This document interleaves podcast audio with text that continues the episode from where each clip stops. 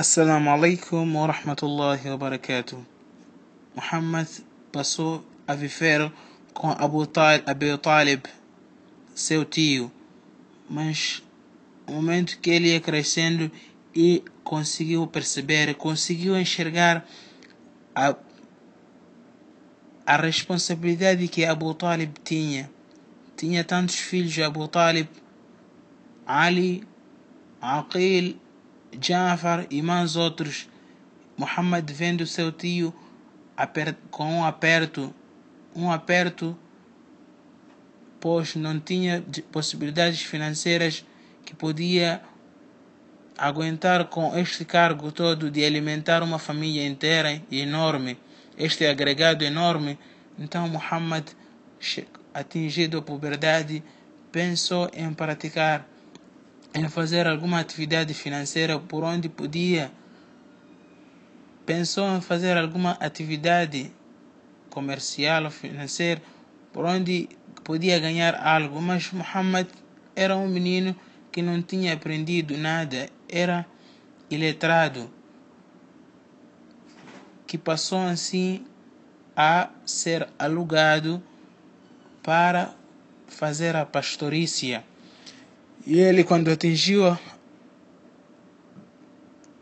uma idade onde foi, foi escolhido como profeta, depois de muitos anos, disse, falou da, da, da, da sua atividade de pastorícia, dizendo: ما ما ما من نبي إلا وقد رعى الغنم قالوا وأنت يا رسول الله قال نعم كنت أرعاها على قراريط لأهل مكة não há nenhum profeta se não praticou a, a pastorícia.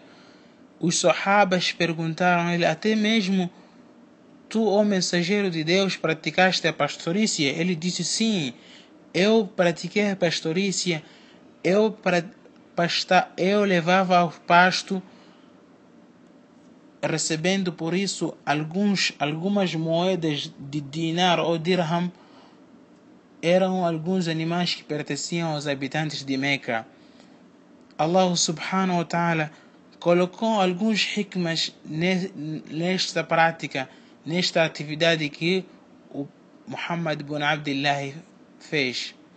Allah subhanahu wa ta'ala é capaz e sempre foi de dar todos todo aquilo que é necessário de luxúria a Muhammad e fazer com que ele dispensasse o esforço de ir à busca do sustento.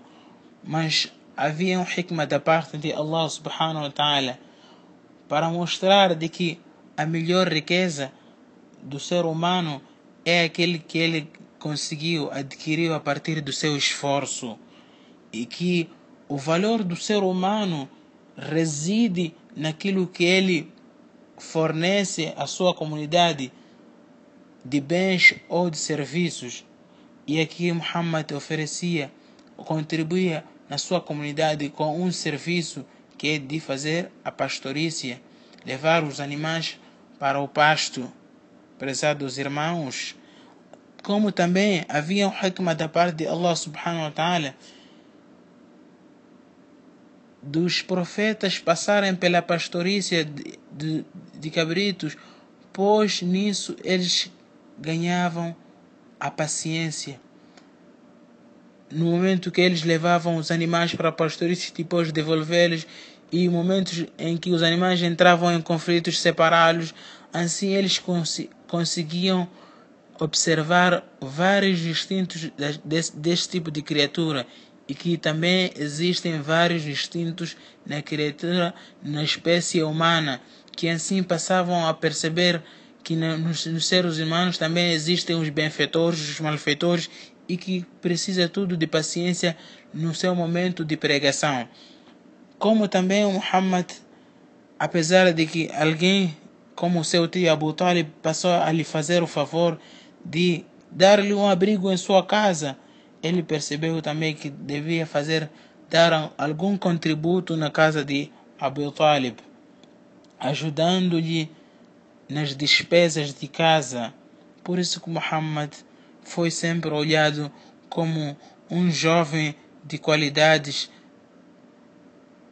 e comportamento que jamais foi visto nos outros jovens. Este é Muhammad bin Abdullah.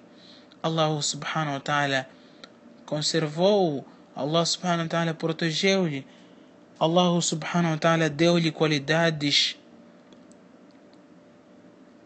que são excepcionais, não se encontram em outros jovens.